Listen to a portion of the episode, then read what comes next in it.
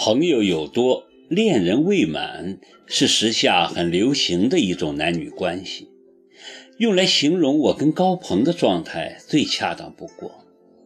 高鹏是谁？他是我在电台做节目时采访过的一个嘉宾，搞摄影的。当时省里正在举行一次盛况空前的摄影展，作为圈内卓有成就的年轻摄影家，我费了很大功夫才把他请进录音棚。印象中他这人挺自负，也很幽默，说话有一搭无一搭的，很有点艺术家搞怪的派头。采访完后，我跟他并没有联络，我甚至把他给忘了。这次的湘西之行，他也是受邀艺术家之一。这个自称是地球上最酷的男人，在湘西疲劳而又新奇的二十多个日日夜夜里，带给大家数不尽的欢声笑语。我就是在这段时间里注意到他的。在长沙启程集合的那天，高鹏在一大帮人里发现了我，惊喜万分，拽着我大声吆喝道：“死丫头，是你呀！还记得我不？”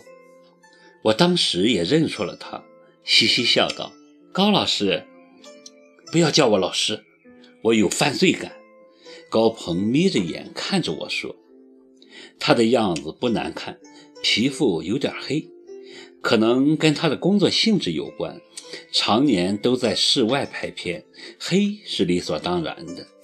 而他最大的特征，则是那双足以跟台湾搞笑明星林峰相媲美的小眼睛，很勾人，什么时候都是眯着的，怎么看都觉得他这人不正经。事实上也是如此，一路上他基本就没正经说过几句话。二十多人的大队伍里，他是最能活跃气氛的兴奋剂，总是源源不断地制造笑声。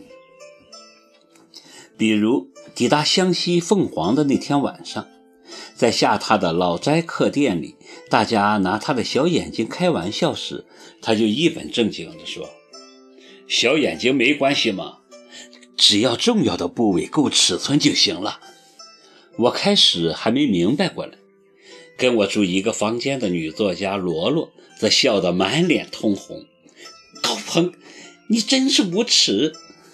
罗罗笑着骂：“男人的无耻通常都是女人培养出来的，你们女人绝对是我们男人的良师益友。”高鹏反击道：“没错，没女人，男人永远成不了男人。”另一个姓刘的画家也帮腔。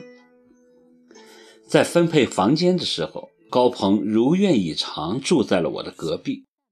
他帮我把行李提进房间时，严肃地跟罗罗说：“罗罗小姐，无论你有什么要求，尽管跟我说，我一定不遗余力达成你所愿。”为什么？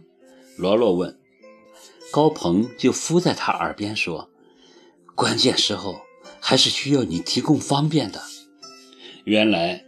他想笼络罗罗，以方便他对我采取行动。果然，第二天一大早，在用早餐时，他就坐到我身边，含情脉脉地跟我说：“考儿，你不觉得我们很有缘吗？”“不觉得呀。”“怎么不觉得呢？我们两年前认识，两年后再相逢，难道不是缘？”我呵呵直笑，不作答。跟你们说。白考儿是我的了，你们谁也不许打他的主意。高鹏又跟众人提前打招呼：“做我女朋友吧，我们才是真正的郎才女貌呢。”他转而又望着我：“是豺狼配虎豹吧？”刘画家打趣：“这是《新龙门客栈》里的一句经典对白，一桌子的人都笑翻了，我也笑。”看着死不正经的高鹏，觉得很放松，很久以来没有过的放松。接下来采风行动正式开始，我们到了很多地方，先是到沈从文先生的故居参观，然后又游览了沈老先生笔下的凤凰城。这是个古朴原始的小城，每个角落都散发着动人的人文情怀。东门的石板街，沙湾的古虹桥、万明塔、吊脚楼，还有古老雄伟的凤凰城楼。南长城和黄丝桥古城都显现着湘西特有的地方文化。